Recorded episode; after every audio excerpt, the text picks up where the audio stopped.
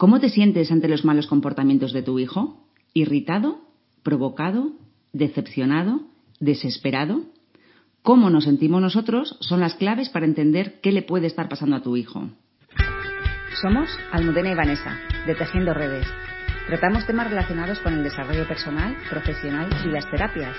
También hablaremos sobre crianza de los hijos y explicaremos las etapas por las que están pasando. Entre todos podemos tejer redes y crear un mundo mejor.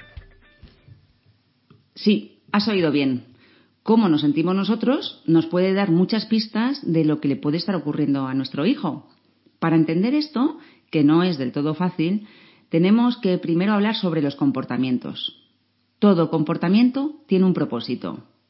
La meta del comportamiento es al final de pertenencia, que lo hemos dicho muchas veces, conexión y sentirse significante, que es importante para la familia, que tiene su lugar, el mal comportamiento viene de la creencia equivocada de cómo lograr esa conexión y significado.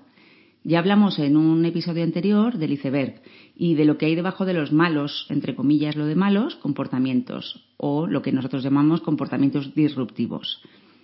Por hacer un breve repaso, que creo que es importante para situarnos en lo que significa y qué hay debajo de los comportamientos, de los malos comportamientos, vamos a hacer un repaso a ese iceberg y arriba del todo, en la punta del iceberg, donde la parte que se ve, que es visible, estaría el entorno, porque no en todos los entornos nos comportamos de la misma manera. Tenemos casos en consulta que los padres vienen para un asesoramiento porque en el colegio su hijo se queda a comer en el comedor y no tiene ningún problema ni con la comida, ni con el ritmo de comer, ni con nada. Y sin embargo en casa pues se convierte en una lucha constante el que su hijo coma, coma a un ritmo debido, que no esté tres horas para comerse un plato, etcétera. Este podría ser un ejemplo en el que nuestro hijo nos está llamando la atención con un comportamiento disruptivo, pero esto no significa que el niño lo haga para fastidiar, nada más lejos de la realidad. Pero bueno, volviendo al entorno, ante el mismo hecho, el niño se comporta de diferente manera en distintos entornos porque adoptamos diferentes roles en cada uno de los sistemas a los que pertenecemos. Si pensamos en nuestra propia vida, seguro que tu comportamiento no es el mismo cuando estás en tu entorno de trabajo, que en tu entorno familiar, con tus amigos, con tu familia de origen. Debajo de ese entorno tendríamos el comportamiento como tal, y qué es lo que nosotros mostramos al mundo, cómo estamos en el mundo, cómo, actuamos en el mundo. Y debajo de ese comportamiento disruptivo tendríamos las capacidades y habilidades. Si tenemos una habilidad o una capacidad desarrollada para hacer una tarea concreta que tengamos que hacer, pues probablemente nuestro comportamiento será adecuado, la hacemos bien y punto. Pero si no tenemos esa capacidad desarrollada, podremos entrar en la frustración, en la decepción, la tristeza, la rabia o la ira. Y esa capacidad puede que no esté desarrollada porque debajo de esa capacidad están las creencias y puede que esa creencia esté instaurada en nosotros del no puedo y cuando creemos que no podemos, no vamos a poder. Henry Ford decía que tanto si crees que puedes como si crees que no puedes, estás en lo cierto. Y es real. Si tenemos la creencia de que no vamos a poder hacer algo, no vamos a ser capaces de desarrollar esa capacidad y nuestro comportamiento se va a ver afectado. Bueno, debajo de las creencias están los valores y aquí no me voy a extender porque además de que todo esto ya está en el episodio de qué hay debajo de nuestros comportamientos, pues ahora no tiene relevancia con lo que estamos tratando. Así que mm, debajo de esos valores luego está también la parte de identidad y la parte transpersonal. Pero aquí no me voy a enrollar. Vamos a volver a las creencias. Las creencias se forman en base a diversos factores desde el mismo momento en el que un hecho está ocurriendo, lo percibimos de manera diferente según nuestro mapa. Alfred Korzybski dijo esta frase de el mapa no es el territorio, queriendo decir que, por ejemplo, si nosotros decimos que tenemos un mapa de Madrid, yo puedo tener un mapa histórico de los monumentos históricos, otra persona puede tener un mapa de metro, otra mm, persona puede tener un callejero, un mapa de las calles, y no todos los mapas son iguales. Es decir, el territorio es Madrid, pero cada uno tenemos nuestro mapa. Y esa es la manera en la que normalmente nosotros percibimos el mundo. Cada uno lo percibimos de una manera diferente, que no significa que todos esos mapas, el de Madrid, el callejero, el histórico, el de metro, no sean reales y no sean verdad, pero cada uno tenemos nuestra perspectiva. Así que, por ejemplo, dos personas que viven una misma situación pueden percibirla de manera muy diferente y al final cuando contrastas las versiones dices, pero si yo he vivido otra cosa diferente completamente. Por eso no hay una verdad absoluta y los niños especialmente tienen una lógica privada particular. El proceso podría ser el siguiente. Primero percibimos algo y a, través de nuestros sentidos, ya sea la vista, el oído, el tacto, el gusto, lo que sea. Y esa percepción eh, según la recibimos, nuestro cerebro ya la está interpretando en base a ese mapa, en base a esas experiencias que hemos tenido en el pasado, lo que hemos vivido, nuestras creencias culturales, el entorno en el que vivimos. Y entonces esa interpretación puede llevarnos a desarrollar una creencia. Y esa creencia hace que nuestras decisiones se vean afectadas según lo hemos percibido y según lo hemos creído y lo hemos integrado en nosotros. Esa es la parte de la lógica privada. Entonces, por ejemplo, los seres humanos, los adultos, adolescentes y los niños, continuamente estamos tomando decisiones basadas en cómo percibimos nuestro mundo. Es como si cada persona tuviésemos unas gafas puestas y cada uno tiene los cristales de un color. Si mis cristales son amarillos, pues la manera en la que yo veré el mundo tendrá un tono muy amarillo. Y si el de mi compañero es verde, pues la visión de mi compañero se estará teñida de verde.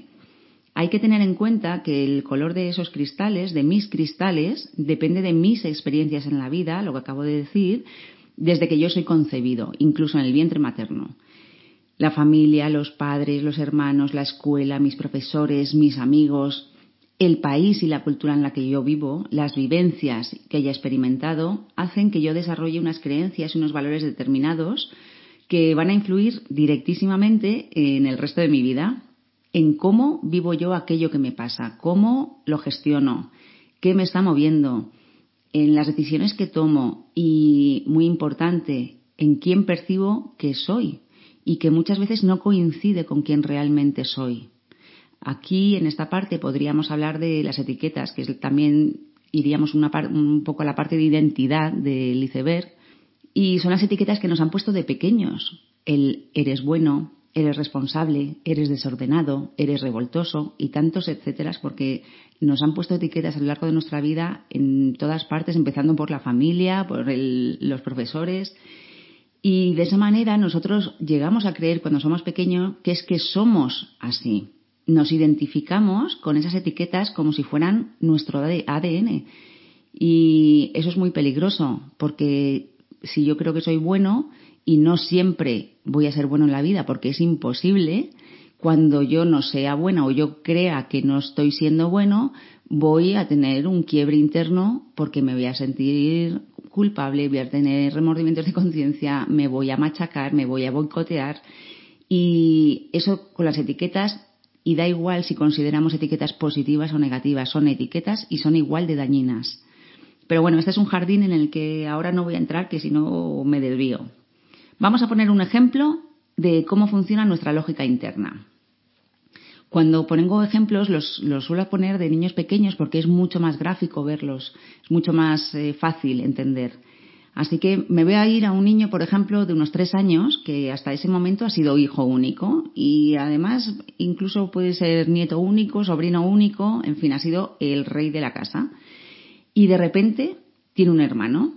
Y entonces a través de su lógica privada desarrolla la creencia de que su mamá ya no le quiere y, o que quiere más a su hermanito, porque ya no le presta la misma atención. Ahora mucha de esa atención que su madre antes le dedicaba y, era el 100% de la atención de la madre y del padre eran para él, pues ahora se desvía hacia su hermano y para un adulto es por razones obvias. Hay que cuidar del bebé, el bebé es absolutamente dependiente de nosotros, tiene que comer, le tenemos que dar de comer, cambiar el pañal, que se duerma.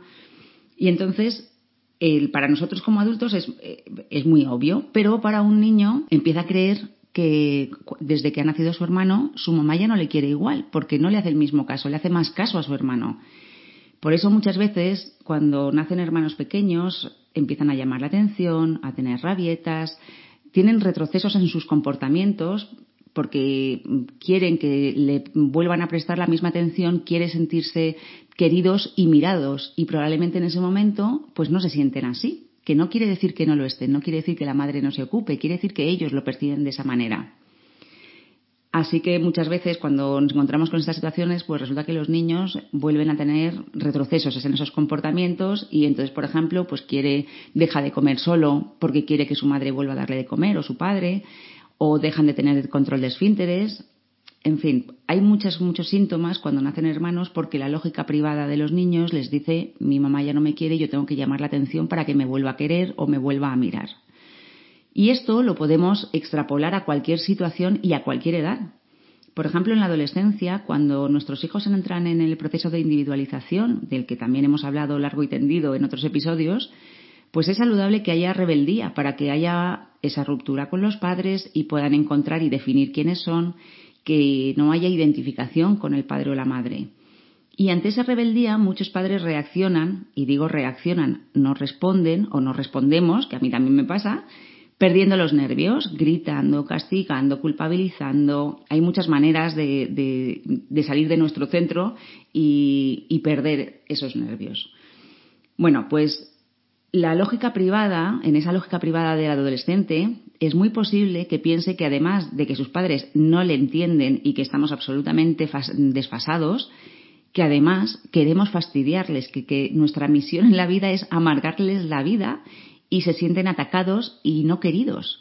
Y esa es su lógica privada. No entienden que ellos necesitan que sigamos poniendo límites, que aunque ellos estén en la rebeldía, nuestra función es de sostener y de, en algunos casos, pues marcar esos límites y sabemos lo que es mejor para ellos y ellos no lo perciben de esa manera. Ellos no sienten el peligro, piensan que sus amigos lo son todo, que su vida es mm, sus amigos y las pantallas y poco más, y que si nosotros vamos en contra de que salgan con sus amigos o de que utilicen tanto las pantallas es porque no les queremos, les estamos la vida, haciendo la vida imposible. Y por supuesto, desde el punto de vista del padre o de la madre, es todo lo contrario. Además de hacerlo lo mejor que sabemos, aunque nos equivoquemos, lo estamos haciendo de corazón, desde lo mejor de nosotros, y lo hacemos pensando que también es lo mejor para ellos, que es para que aprendan, para protegerles de los peligros, etc. Bueno, vamos a hacer un repaso a los criterios que ya hemos mencionado en muchos otros episodios de muchas maneras diferentes, eh, que son los criterios para una educación respetuosa que nada tiene que ver con la punitiva, con los castigos, eh, la amenaza constante, los gritos, ni tampoco con la permisiva. Ya siempre decimos que, que hay que poner límites con amor y con firmeza. Y tienen, necesitan nuestros hijos, sean de la edad que sean, límites. Es importantísimo en la vida. Pero bueno, creemos que la crianza debe estar basada en varias cosas. Una es el respeto mutuo. Si yo, por ejemplo, grito a mi hijo porque de alguna manera de manera inconsciente siento que tengo derecho a gritarle porque yo soy el adulto él es el, eh, y él es mi hijo o mi hija, bueno, pues mm, ¿cómo podemos pedirles después respeto a nosotros? ¿Cómo podemos decirles no me grites si yo te estoy gritando? Entonces, el respeto tiene que ser mutuo. Los niños, aunque son niños, se merecen todo el respeto del mundo, igual que si fuera nuestro amigo, nuestro jefe o nuestra pareja. Respeto. Y los adultos modelan la firmeza al respetarse a ellos mismos también y las necesidades de la situación y la amabilidad al respetar las necesidades del niño. Otra cosa que podríamos hacer, que es de lo que estamos hablando hoy, que es identificar la creencia que, que está detrás del comportamiento. Una crianza efectiva y afectiva reconoce las razones que hacen actuar a los niños de cierta manera y trabaja para cambiar esa creencia en lugar de intentar cambiar solamente el comportamiento. Como siempre decimos, eh, la fiebre es un síntoma y lo que tenemos que ir es al origen de la, infección. Es decir, el, mal comportamiento es la parte visible del iceberg que sí se ve y lo que tenemos que ir es debajo a esa parte que no se ve, que son las creencias, los valores, las capacidades no desarrolladas. Ahí es donde tenemos que mirar para entender el, comportamiento disruptivo de nuestro hijo. Luego, pues como siempre es una comunicación efectiva y habilidades para resolver problemas, enfocarnos en soluciones, procurar, eh, en la medida de lo posible, no utilizar los castigos y sí dejar que nuestros hijos experimenten las consecuencias naturales de sus actos. Si me voy sin abrigo a la calle porque no me da la gana ponerme el abrigo y además eso supone una lucha en casa porque la madre le dice o el padre que te pongas el abrigo que hace mucho frío y el niño no quiere y entonces tal y entonces pin, bueno, pues vale, pues no te lleves el abrigo. Si te constipas, pues estás constipado y experimenta las consecuencias naturales. Otra manera de, una crianza respetuosa es tener esa firmeza, poner esos límites y tener una, un tipo de educación que enseñe y e insistimos en que no sea permisiva ni que sea punitiva, que sea alentadora, es decir, que cuando más necesitamos el aliento es cuando lo estamos pasando mal, cuando nos hemos equivocado, cuando cometemos errores. Cuando todo va bien, nadie necesita ser alentado por regla general, porque bueno, va todo bien, lo estoy haciendo bien y mira qué contentos estamos todos. Pero cuando nuestro hijo, cuando, bueno, nuestro hijo y nosotros nos equivocamos, es cuando más necesitamos el apoyo y el aliento de las personas que queremos y que nos quieren. Así que los hijos es exactamente igual. Al alentar se toma en cuenta el esfuerzo y la mejoría y no simplemente el éxito, que probablemente si ha habido un error, una, una equivocación, pues a lo mejor no ha habido éxito. Y el hacer esto, el alentar, y utilizo la palabra alentar y no alabar, porque no tiene nada que ver. La alabanza hace que nosotros estemos esperando el reconocimiento externo, es decir, si me dicen todos los días lo maravilloso que soy, el día que no me lo digan yo no me voy a sentir bien y entonces no me voy a sentir a lo mejor, mm, me voy a sentir triste o me, voy a sentir decepcionado. Entonces, la alabanza tiene que ser como las chucherías, una de vez en cuando. Está fenomenal que nos digan eres maravilloso, pero no la alabanza por alabanza. Una de las maneras de evitar esta alabanza y, alentar es pues, por ejemplo, el decir cosas concretas. He visto que has estudiado mucho rato esta tarde. Eso es alentar y, el decir, eh, qué bien lo estás haciendo. Ya, qué bien estoy haciendo el qué. Comer, dormir o estudiar. Hacer devoluciones a nuestros hijos de los hechos concretos. Por ejemplo, ha suspendido un examen, pero tú has visto que ha estudiado y que se ha esforzado. Bueno, pues ah, ponemos el foco ahí bueno, cariño, yo te he visto que llevas una semana estudiando todas las tardes preparando este, este examen. Mm, si te has puesto nervioso, cuéntame qué ha pasado. Pero tiene que quedarse con la sensación de, de que le hemos alentado a seguir haciéndolo así, porque a pesar del resultado, que no siempre es lo que esperamos, ellos lo han hecho lo mejor que han sabido y que la próxima vez lo harán mejor. Y esto lo hacemos a través de no las alabanzas y sí el reflejar hechos concretos y hacérselo ver para que ellos tomen conciencia de esas cosas positivas. Bueno, en base a todo esto, se puede ver qué le pasa, qué le puede estar ocurriendo a tu hijo, según lo que tú sientes ante su comportamiento disruptivo. Voy a explicar un poquito más porque esto puede parecer confuso.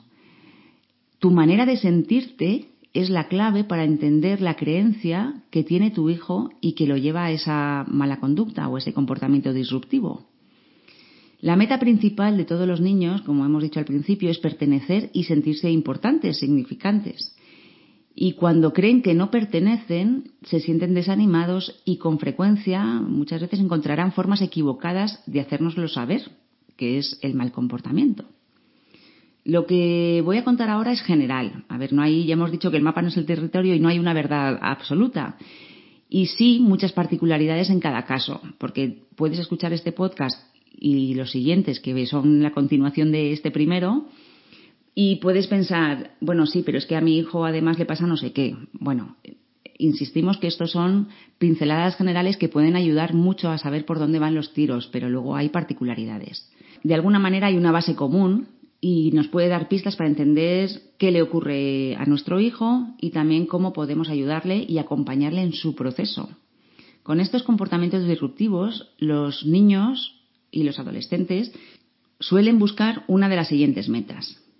Vamos a nombrar las cuatro metas, se llaman metas equivocadas, o el objetivo del niño cuando tiene un comportamiento disruptivo, y este es el primero de una serie de cinco episodios de podcast porque necesitábamos dar esta parte de teoría, por así decir, para poder entender cada una de esas metas, cada uno de esos objetivos de los, de los niños.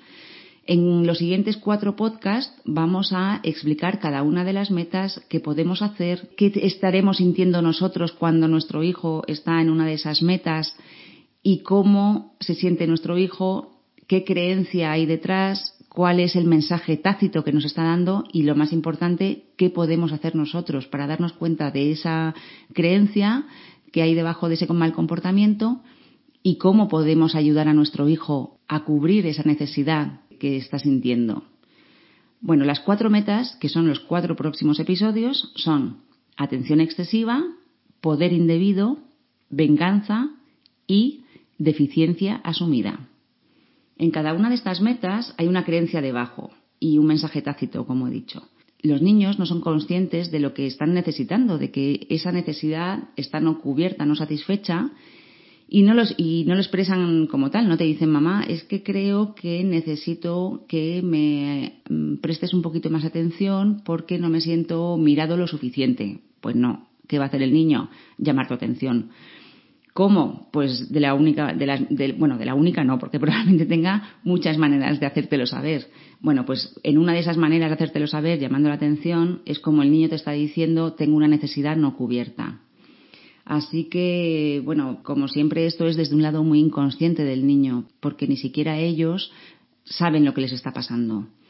Así que, como, como acabo de decir, en los próximos episodios explicaremos una a una cada una de estas metas, las creencias que hay detrás, los mensajes tácitos que nos está dando y qué podemos hacer nosotros, que al final nosotras nos gusta hacer una parte siempre práctica. En este episodio no la va a ver porque necesitábamos explicar esto para poder entender cada una de esas metas.